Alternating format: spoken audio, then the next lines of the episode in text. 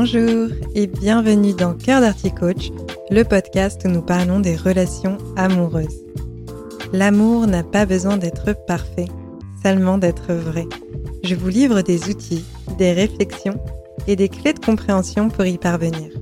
Que vous soyez célibataire ou en couple, si vous souhaitez avoir une vie affective épanouie, vous êtes au bon endroit.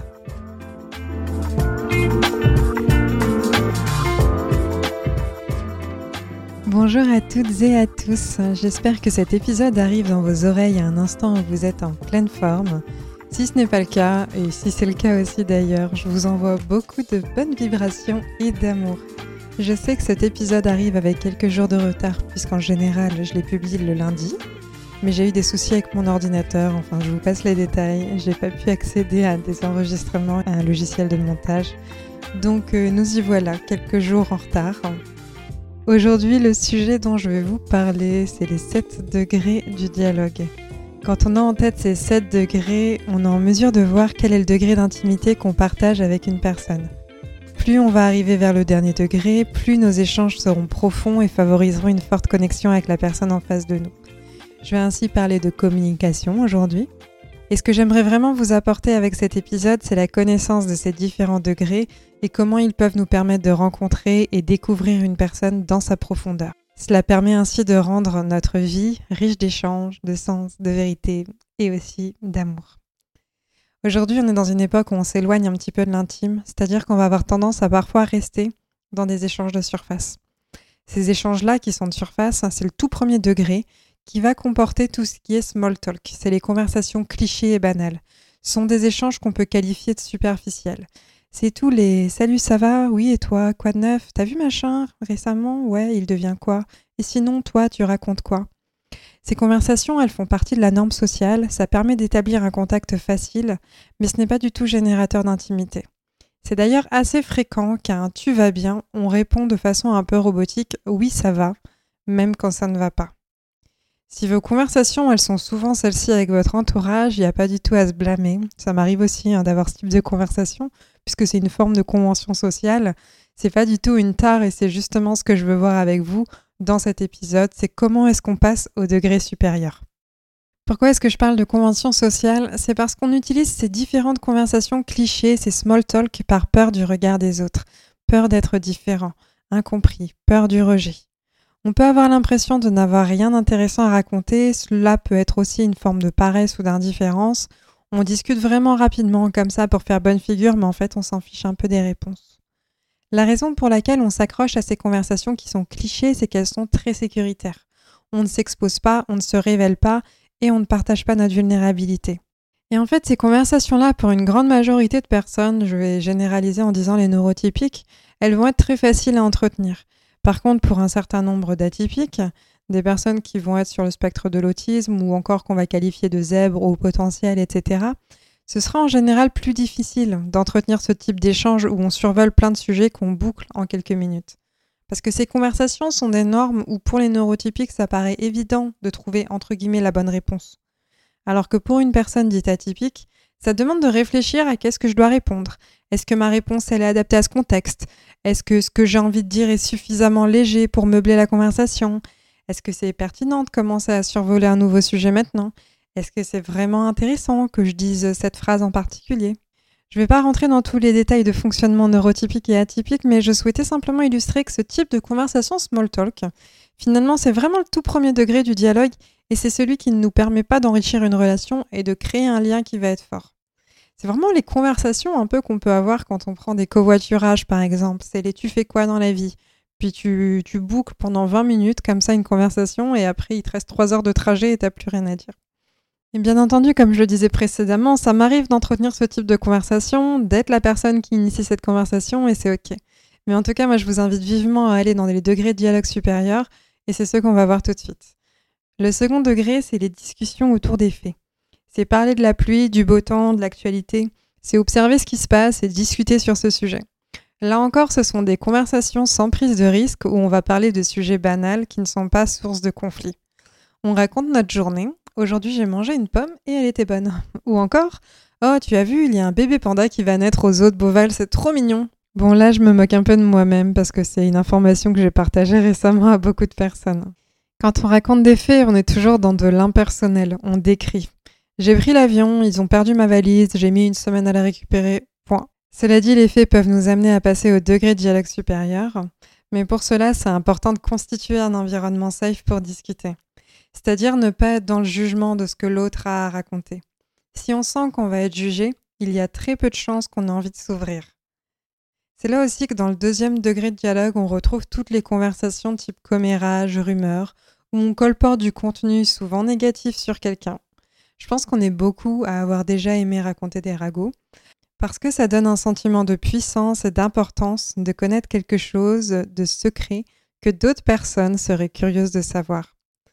Mais le souci avec ce type de conversation, c'est qu'en plus de potentiellement causer du tort à la personne qui est dans la rumeur, c'est qu'on renvoie à une image de soi qui est entre guillemets hostile. Personnellement, je n'aurais pas confiance dans le fait de me confier à quelqu'un qui colporte des rumeurs, j'aurais peur qu'elle fasse la même chose dans mon dos, et aussi je me dirais potentiellement qu'elle est beaucoup dans le jugement. Donc en résumé, dans le second degré, on retrouve les commérages et les faits. Et je vous disais que les faits peuvent permettre de passer à un degré supérieur, c'est-à-dire raconter des faits personnels. Pour reprendre mon exemple, qui était j'ai pris l'avion, ils ont perdu ma valise, etc. C'était lors de mon dernier voyage au Québec, j'allais là-bas dans le cadre de mes études, j'ai vécu des expériences qui étaient fabuleuses. Pour moi, voyager, ça représente l'ouverture au monde, sortir de ma zone de confort, etc. Là, on va déboucher sur des conversations qui amènent à du vécu et des ressentis personnels. Et parmi nos ressentis personnels, transition, on a le troisième degré du dialogue qui est constitué de nos opinions. C'est un degré qui est un peu dangereux parce qu'il nous fait parler de nous et nous confronte aussi beaucoup aux divergences d'opinion. Lorsque des divergences apparaissent, cela peut commencer à instaurer une mauvaise ambiance. Donc quand ça arrive, on a tendance à retourner au degré précédent pour un peu plus de légèreté. D'une certaine façon, on a envie d'avoir plus d'intimité, mais on en a aussi peur parce que ça peut être une source de conflit et on veut éviter les disputes. Sauf qu'en fait, on contourne le problème. La dispute, elle arrive si on ne cherche pas à comprendre le point de l'autre, l'opinion de la personne en face de nous, et qu'on essaye de la convaincre que c'est notre vision qui est la meilleure. On adopte souvent la posture de, entre guillemets, je suis la personne qui a raison, alors que la richesse des conversations d'opinion, elle réside dans le fait de discuter de nos différences. Et ça, c'est possible uniquement si on fait preuve d'ouverture. Par exemple, dernièrement, il y a une conversation d'opinion qui va revenir beaucoup, c'est tout ce qui va concerner la crise sanitaire. On peut être par exemple pour ou contre la vaccination. Mais sauf qu'en fait, les deux personnes qui vont avoir des divergences d'opinion à ce niveau-là vont se retrouver dans, un, dans une zone en fait de grosse friction parce que que ce soit l'un ou que ce soit l'autre, en général, ce qui se passe en ce moment, c'est qu'on essaye de rapatrier l'autre sur notre terrain au lieu d'essayer de comprendre l'autre en élargissant le terrain. Parce que je pense que dans les opinions, souvent, elles peuvent quand même coexister. Les deux réalités existent, même si les personnes ne sont pas d'accord. On arrive ensuite au quatrième degré et c'est à partir de celui-ci que je trouve que les échanges commencent à être les plus riches c'est quand on parle de nos rêves et de nos espoirs. Parce que quand on connaît les rêves de la personne en face de nous, on peut avoir envie de la soutenir et de l'aider à les réaliser. On devient alors source d'énergie et d'enthousiasme pour l'autre. C'est là où l'intimité entre deux personnes est déjà plus élevée. C'est là où on commence à entendre des personnes dire, pour moi par exemple, Andrea m'aide à être une meilleure personne et elle me pousse à évoluer. C'est quelque chose qu'on recherche beaucoup dans le couple, c'est que notre partenaire nous permette d'évoluer et de grandir. Donc discuter de nos rêves, de nos aspirations, de nos ambitions, etc., c'est riche parce que c'est là où on commence à être magnétique. On va commencer à attirer des personnes qui résonnent avec nos rêves et qui ont envie de nous voir les accomplir. On arrive ensuite au cinquième degré qui met un certain nombre de personnes dans l'inconfort. Ce sont les conversations autour des sentiments. C'est un degré où on est en vulnérabilité car nos ressentis, nos sentiments vont révéler une partie plus profonde de notre être avec nos réactions, qu'elles soient rationnelles ou non. Ici, on va toucher du doigt notre besoin d'avoir une personne qui nous connaisse réellement, quelqu'un à qui on peut se confier en toute sécurité. Confier ses sentiments, c'est bien plus que dire je t'aime. C'est exprimer notre joie, notre gratitude, notre tristesse, notre colère ou même notre déception. Il se peut que si vous avez le conditionnement de l'enfance, soit fort ou soit forte, vous ayez de la difficulté à exprimer vos sentiments Parce que ce serait comme vous mettre en position de faiblesse. Cela demande beaucoup de confiance de se confier sur nos sentiments et d'oser prendre le risque que la personne utilise contre nous ce qu'on a pu révéler. C'est pour ça que sans confiance, je pense pas qu'on puisse oser révéler nos sentiments. S'il arrive ne serait-ce qu'une fois où vous invalidez les sentiments de quelqu'un, ou vous n'accueillez pas les émotions d'une personne qui ose vous les partager, alors il y a de grandes chances que ce soit vraiment difficile de réinstaurer la confiance nécessaire pour entrer dans ce niveau-là du dialogue. Pour arriver encore un cran au-dessus, sixième degré, c'est l'étape où on fait tomber le masque. On se montre complètement en vulnérabilité. On parle de nos défauts, de nos peurs et de nos échecs. Dans le degré précédent, on acceptait de montrer notre vulnérabilité. Ici, on l'expose complètement. Là, on révèle vraiment qui on est, pourquoi est-ce qu'on est comme on est, qu'est-ce qui nous a façonné et qui fait de nous la belle personne qu'on est aujourd'hui. Dans ce degré-là, il y a une question que j'adore poser, et même à des personnes qui me connaissent assez peu en fait, parce que la question que je vais vous donner, elle permet à la personne de choisir dans quel degré d'intimité elle a envie de rentrer, ça lui laisse le choix. Et cette question, c'est si tu pouvais changer une seule chose dans ton passé, qu'est-ce que ça serait?